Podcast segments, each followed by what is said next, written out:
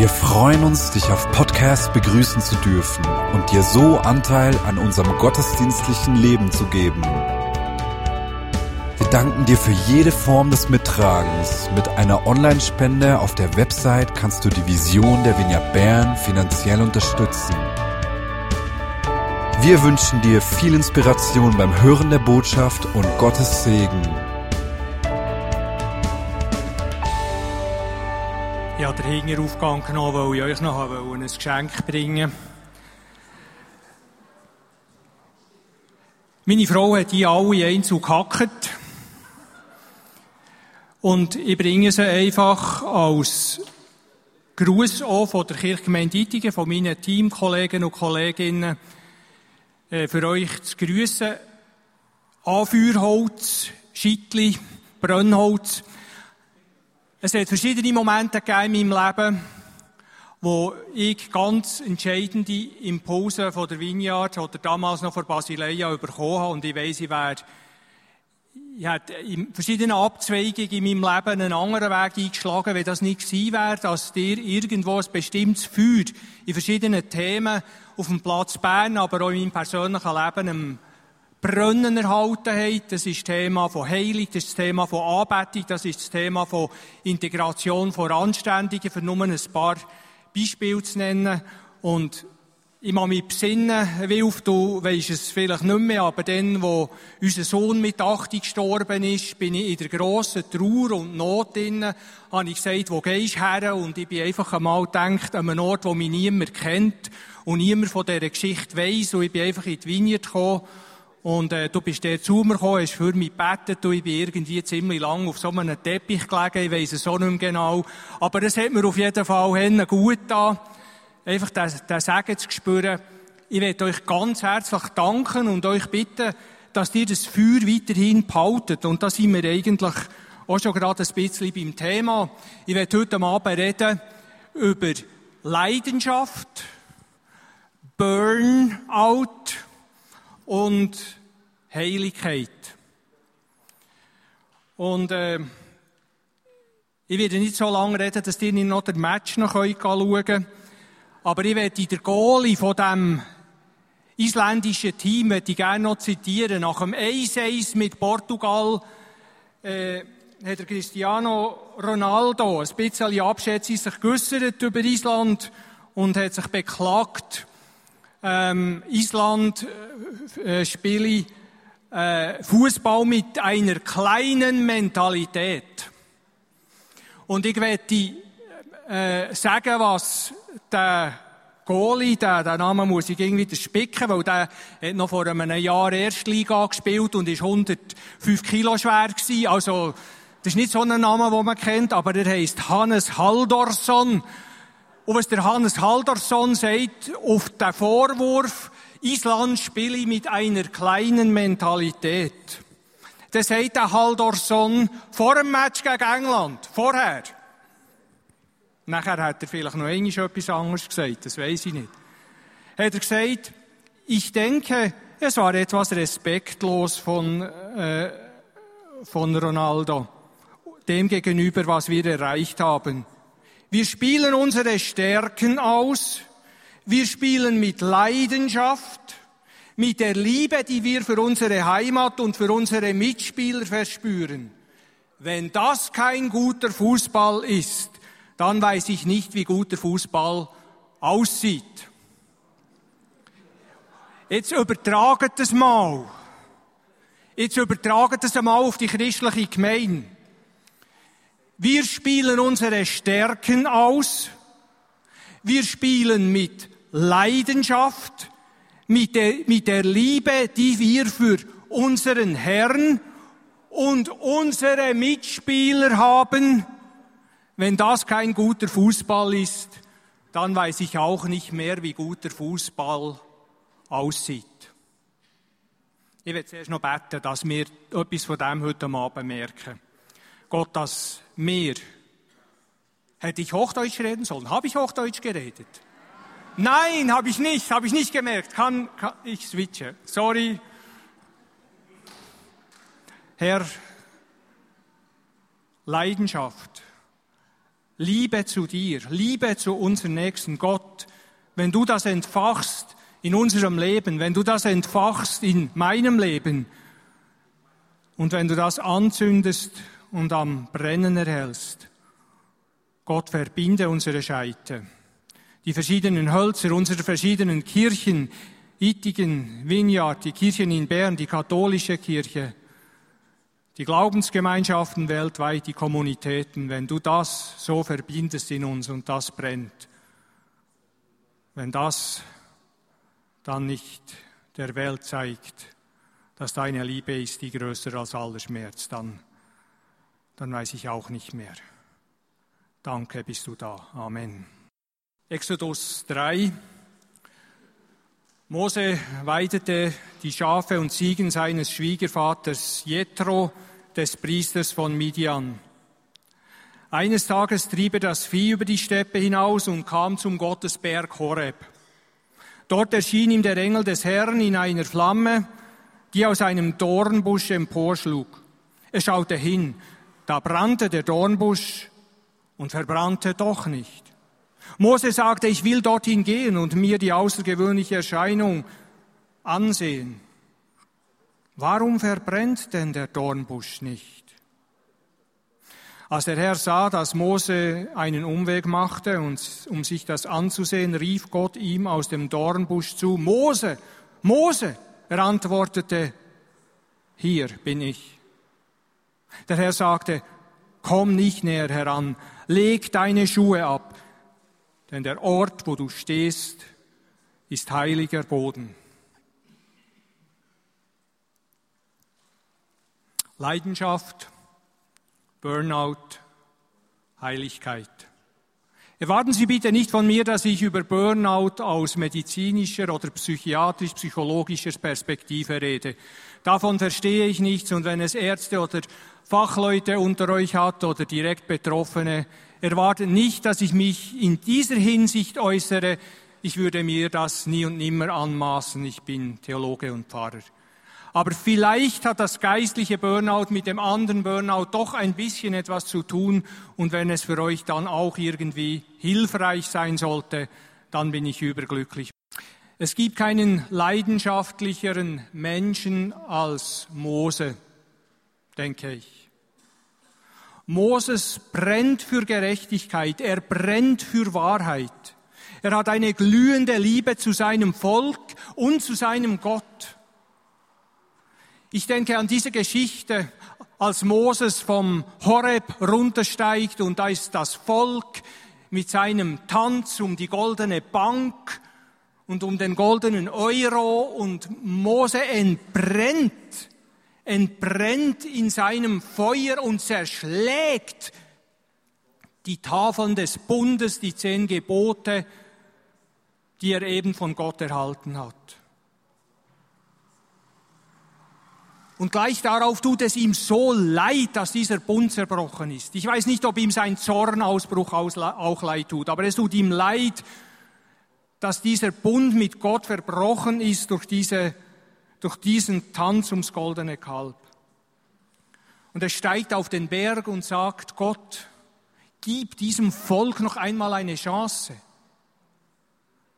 Wenn es nicht anders geht, lösche mich aus. Ich bin bereit zu sterben für dieses Volk, aber wenn es irgendwie nicht anders möglich ist, verschone dieses Volk und nimm lieber mich. Das ist Leidenschaft, ohne Rücksicht auf eigene Verluste. Solche Leute braucht die Kirche. Solche Pastoren, solche Kleingruppenleute, solche Mitarbeiter im Dienst am nächsten. Ich weiß, ihr habt sie. Ich muss an den anderen Hirten denken, der es nicht ertrug, was im Tempel für ein frommer Zirkus abging, was für ein religiöses Getue mit diesen nationalistisch-rassistischen Anklängen, mit diesem Touch von wir sind die wahre Nation und der Tempel ist das Symbol dafür. Und sie haben das gefeiert und nicht realisiert, dass sie Kinder, Behinderte, Menschen, die anders waren als die Mehrheit, die Eunuchen zum Beispiel, die damaligen Transgender-Personen und die anderen Völker natürlich ausgeschlossen haben. Und da ist der Zorn in diesem Mann entbrannt. Jesus hat dann genau solche Menschen, die ausgeschlossen waren, in die Tempelhalle gebracht. Er hat die Verkäufer hinausgejagt und hat gesagt, dieses Haus, es steht geschrieben, dieses Haus soll ein Gebetshaus für alle Völker, für alle Völker sein. Johannes fasst diese Episode zusammen mit dem Zitat aus dem Psalm, die Leidenschaft für dein Haus hat mich verzehrt. Das ist Leidenschaft. Das ist die Leidenschaft Jesu. Die Leidenschaft für dein Haus hat mich verzehrt. Solch ein Leiter ist Mose.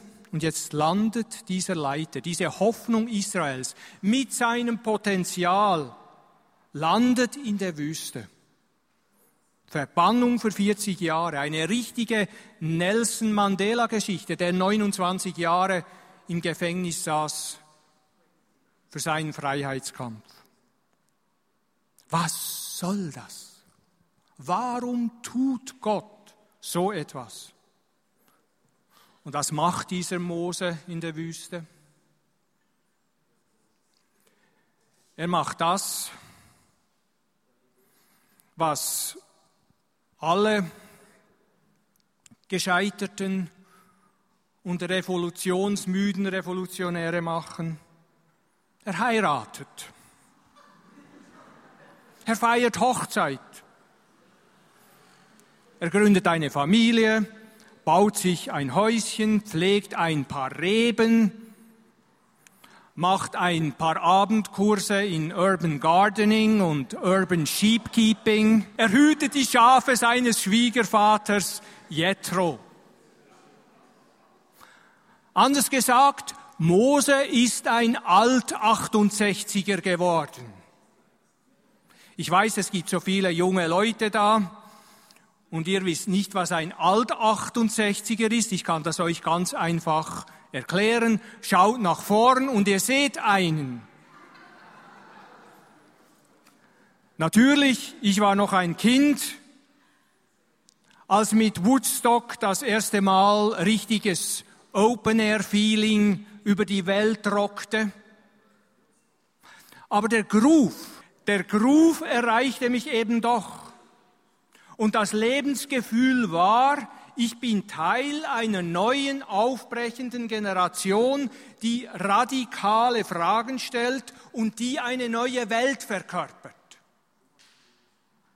Später, als der Glaube ein Thema wurde für mich, war die Jesus People und Jesus Freaks Mentalität genau in diesem Groove Teil meiner christlichen Identität. I'm gonna be a history maker. I'm gonna be a planet shaker. Was wäre jetzt also die Definition von einem christlichen Alt-68er? Das ist ein History Maker, der heute Schafe hütet, der ein Ferienhäuschen hat, dort seinen Rasen mäht und der am Freitag seinen Enkel hütet, immer am Freitag und das als Höhepunkt seiner Woche bezeichnet. Seid ihr jetzt empört? Seid ihr jetzt enttäuscht über den Pfarrer aus Ittigen? Beginnt ihr jetzt für ihn zu beten? Oh ja, bitte, er braucht es. Er braucht es. Aber genau das bin ich. Verstehen wir doch bitte Woodstock nicht falsch. Da geht es nicht um ein paar Tage abspacen und ein wenig chillen und die Regeln brechen mit Kiffen und freier Liebe. Da geht es um das Gefühl, we are going to change the world. Wir sind Teil einer Bewegung, die diesen Planeten noch einmal neu entwirft. Wenn das nicht so gewesen wäre, warum hätte dann mein Vater meine Blue Jeans, die hier aufgeschnitten waren, mit einem großen roten Spickel, weit gemacht wie eine Kirchenglocke. Warum hätte er dann meine Blue Jeans am liebsten im Feuer verbrannt? Hat er nicht, er hat sie bloß in die Ecke geschmissen. Warum? Wenn nicht hier der Zündstoff einer neuen, anderen Welt gesteckt hätte. Und da sind wir wieder beim Feuer. All diese Initiativen, die Welt mit dem Evangelium in Brand zu stecken. An einem Seminar in der Festhalle habe ich von einem Leiter von Campus Crusade das vorgerechnet gekriegt. Wenn jeder von euch pro Jahr eine Person, nur eine einzige Person aus deinem Freundeskreis mit dem Evangelium in Brand steckt. Dann hat er gesagt, was geschieht dann? Und dann hat er Tabellen gezeichnet, Diagramme, Rechnungen angestellt, Weltbevölkerung, Zahlen. Ich bin nicht gut in Mathe, ich kann das nicht rekonstruieren. Aber am Ende war ich überzeugt, dann ist nach, ich weiß auch nicht mehr genau, 10 oder 20 Jahren die ganze Welt so etwas wie eine Kirche. Das war vor 30 Jahren. Aber diese Botschaft, die hat meiner damaligen Leidenschaft hat meiner Leidenschaft so etwas wie den zündenden Funken gegeben, einer Strategie. Und meine Leidenschaft und die Strategie, die kamen zusammen wie, wie, wie der Funke in einem bestimmten Gasgemisch. Und ich wusste, we can and we will do it. Was ist Leidenschaft? Leidenschaft, eine ganz einfache Definition. Leidenschaft kommt von Leiden. Leidenschaft wird geboren, wir sehen das bei Mose, aus seinen furchtbaren Qualen mit ansehen zu müssen, was in Ägypten vor sich ging. Dieses entrechtete Volk, diese Menschenrechtsverletzungen, diese Ungerechtigkeit, der Rassismus. Und das hat sein Erbarmen entfacht, seinen Gerechtigkeitssinn entfacht, sein Mitgefühl. Und eines Tages eines Tages ist diese Leidenschaft mit ihm durchgebrannt und er hat diesen ägyptischen Sklavenaufseher erschlagen und verscharrt. Und er verbrannte sich mit dieser versuchten Revolution die Finger und hat sich verzehrt und es war alles vorbei. Was ist deine Leidenschaft? Jetzt ganz persönlich gefragt, darum dass du. Was ist der Schmerz, das Feuer in deiner Brust, das dich nachts aufstehen und im Wohnzimmer auf und ab tigern lässt. Eine Situation in der Kirche, eine Situation in der Gesellschaft. Ich meine nicht den Nachbrand oder das Sodbrennen, ich versteht mich recht. Ich meine das, was du denkst, es muss noch was anderes geben. Es gibt doch für das und das eine Lösung. Wir können doch anders leben. Die Gemeinde, die Welt könnte doch anders aussehen. Was ist das für euch persönlich? Wenn du Leiter bist und dich wunderst, dass du vielleicht wenig in deinem Leben in Bewegung setzen kannst, denke darüber nach, was brennt in dir oder was hat einmal gebrannt und ist vielleicht erloschen. Und jetzt fragen wir uns, wie konnte das bloß nur erkalten? Ausbrennen? Enttäuschung vielleicht? Vielleicht hast du eine Leidenschaft gehabt und gedacht, damit bringe ich mich ein in die Gemeinde und hast gehofft, andere würden das auch so sehen. Und die Gemeinde hat gesagt, hm, ist nicht unser Ding. Und du hattest das Gefühl, das nimmt mich keiner wahr in meiner persönlichen Leidenschaft und Berufung. Und irgendwann hast du dich damit abgefunden, bist ein Alt-68er geworden und du mähst nur noch den Rasen. Mäh.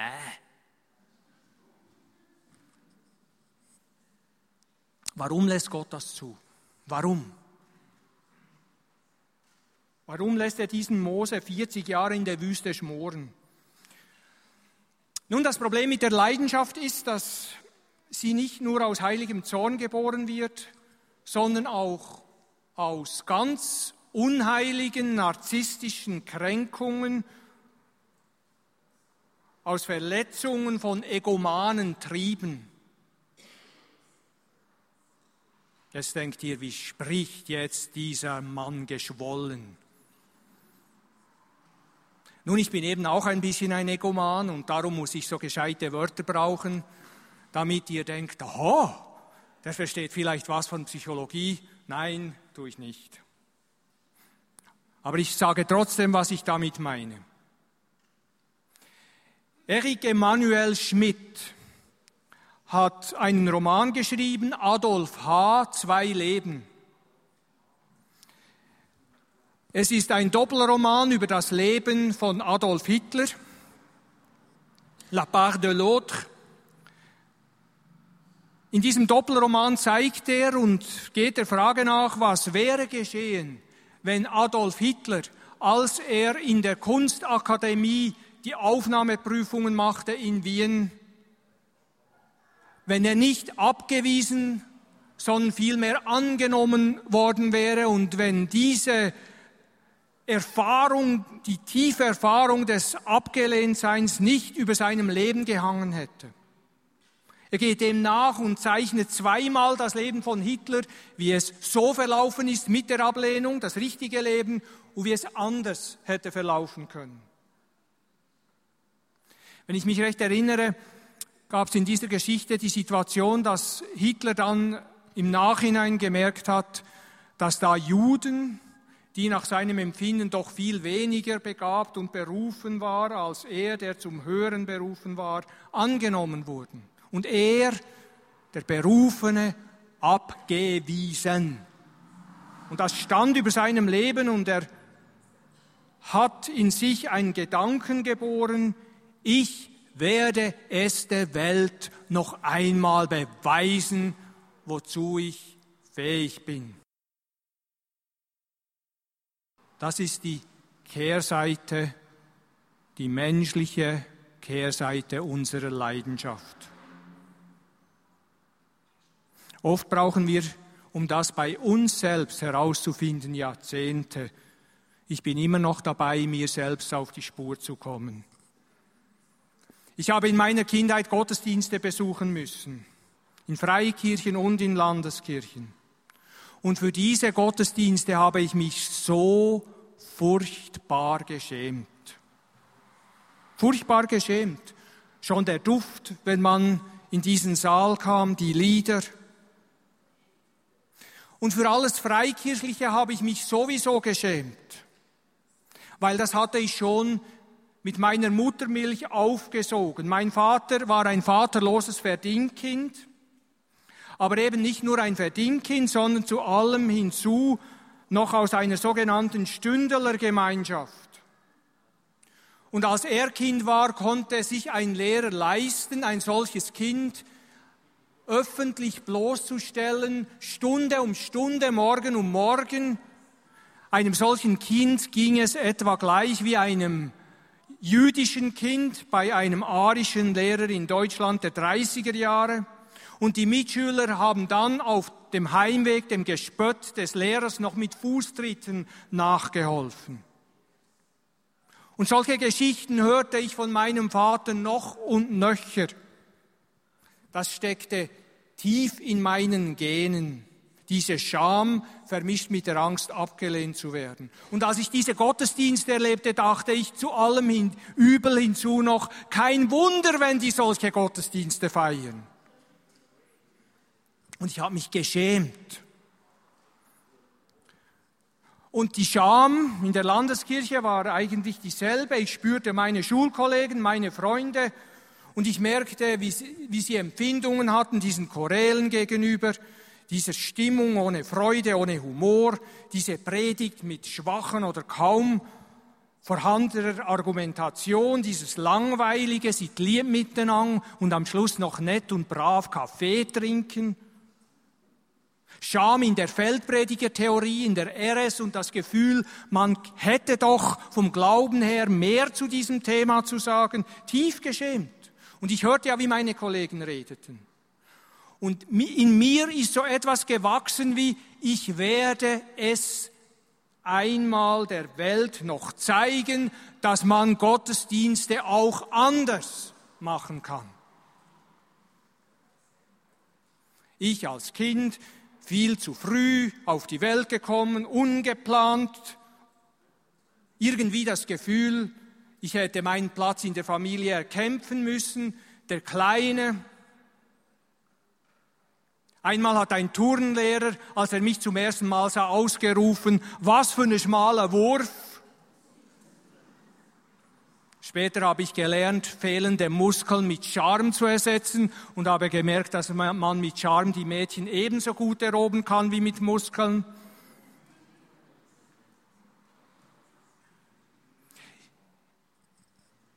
Ich spielte den Clown in der Schule, kletterte auf die höchsten Bäume, um die Aufmerksamkeit zu erregen.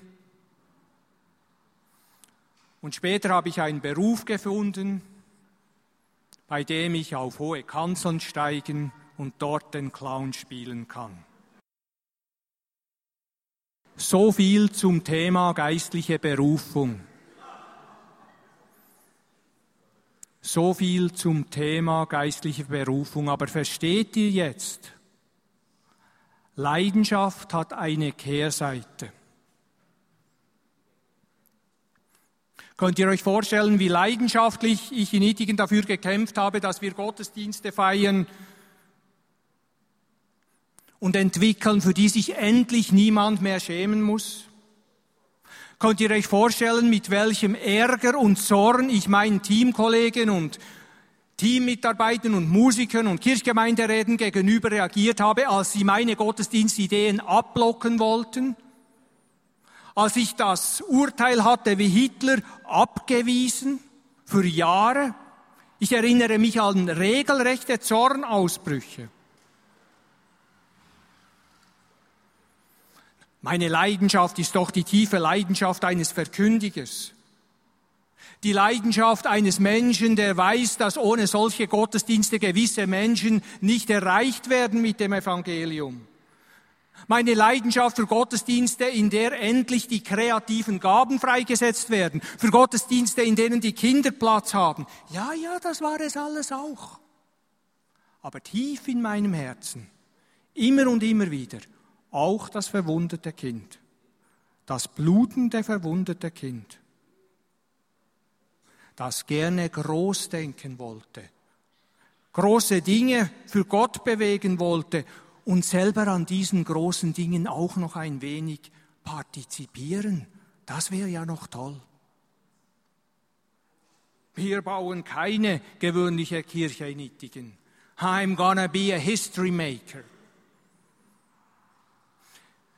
Merkt ihr auch, warum ich jetzt nach Jahren einer etwas tieferen Selbsterkenntnis erschauere über mich und wenn jemand das Lied anstimmt?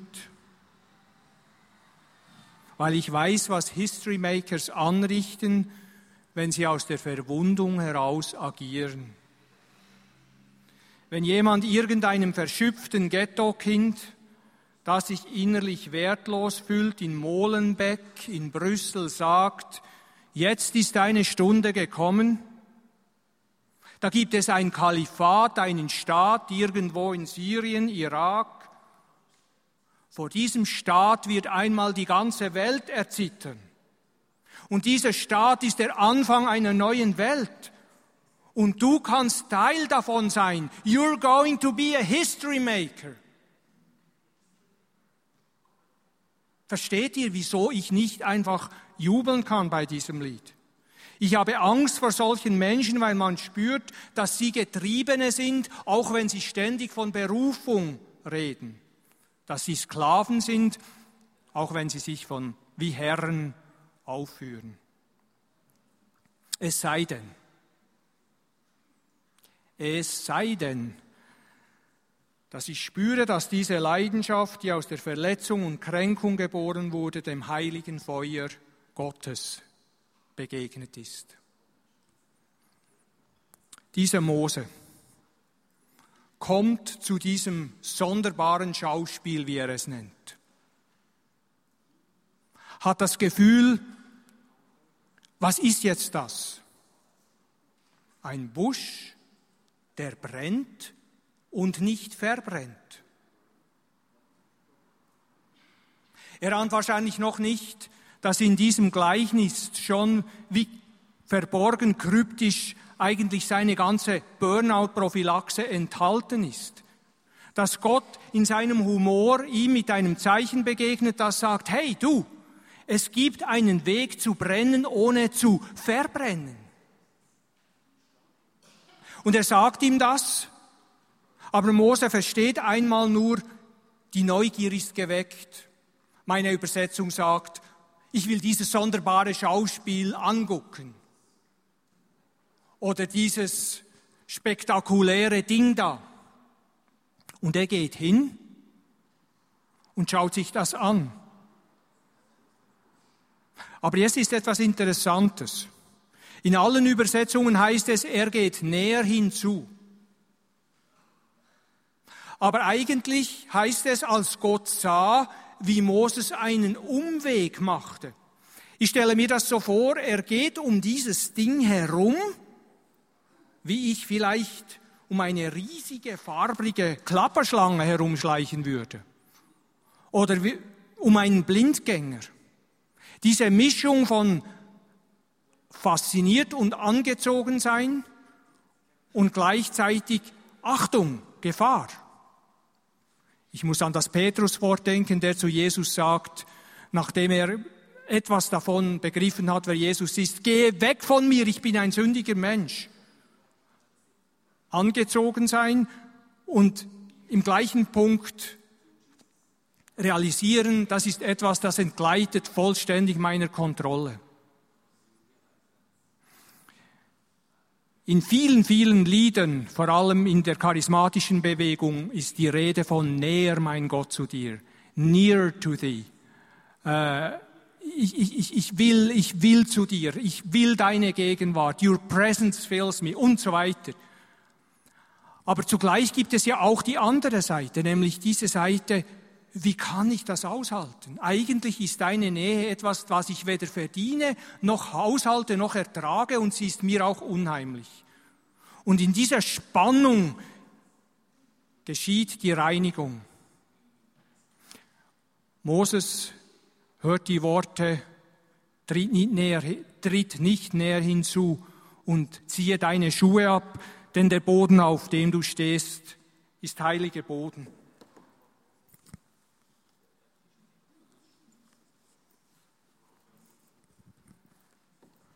Nun, was heißt das? Ich habe gelesen, dass im Orient, wenn jemand ein Stück Land kaufen wollte, dass er dieses Land zuerst umkreisen musste, um, umkreisen, in, in Besitz nehmen, indem er seine Stiefel, seine Füße, das waren natürlich Sandalen, aber ich sage das extra so plakativ, quasi seine Stiefel auf dieses Stück Land setzen müsste und zum Ausdruck bringen, dieses Land gehört mir. Und was Gott hier sagt, ziehe deine Schuhe aus, er sagt, Moses, ich werde dir jetzt zeigen, was Feuer heißt. Aber denke für keinen Moment, dass du mich in irgendeiner Weise besitzen kannst. Ich bin nicht das Medikament, um deine Komplexe und deinen verwundeten Marxismus zu heilen. Ich helfe dir nicht, irgendein Reich zu bauen, mit dem du endlich jemandem zeigen kannst, was du kannst. Ich lasse mich nicht für deine Zwecke und deine Pläne einspannen. Du kannst mich nicht besitzen. Ziehe deine Schuhe aus. Aber ich will dir etwas sagen. Mose, Mose, ich rufe dich bei deinem Namen. Ich trete in eine persönliche Beziehung. Und ich sage dir, wer ich bin. Ich bin, der ich bin. Und ich werde sein, der ich sein werde. Da bleibt ein Geheimnis. Du kannst mich nicht besitzen. Wenn du mich packen willst, werde ich wieder ein anderer sein. Und ich werde sein, der ich sein werde und der ich sein will. Und du kannst mich nicht manipulieren. Und du kannst mich auch nicht brauchen, um andere zu manipulieren. Aber Ich rufe dich bei deinem Namen und ich sage, was du tun kannst. Und du kannst etwas tun. Und du wirst gehen, nicht in deiner eigenen Kraft, sondern in meiner Kraft. Und denke nicht, ich sei dem Leiden und der Ungerechtigkeit und alles, was in deiner Seele brennt, gegenüber kalt und fremd. Vielmehr das Leiden dieses Volkes ist zu meinem Herzen gedrungen und ich habe seine Schreie gehört und in mir brennt das Feuer, Mose, das darfst du wissen, noch viel mehr als in dir.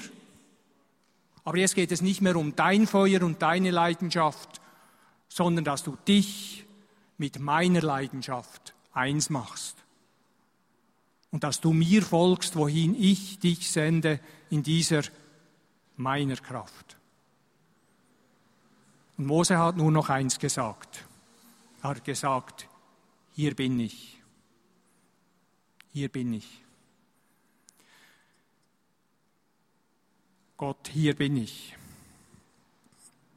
Hier stehe ich. Lasst uns aufstehen.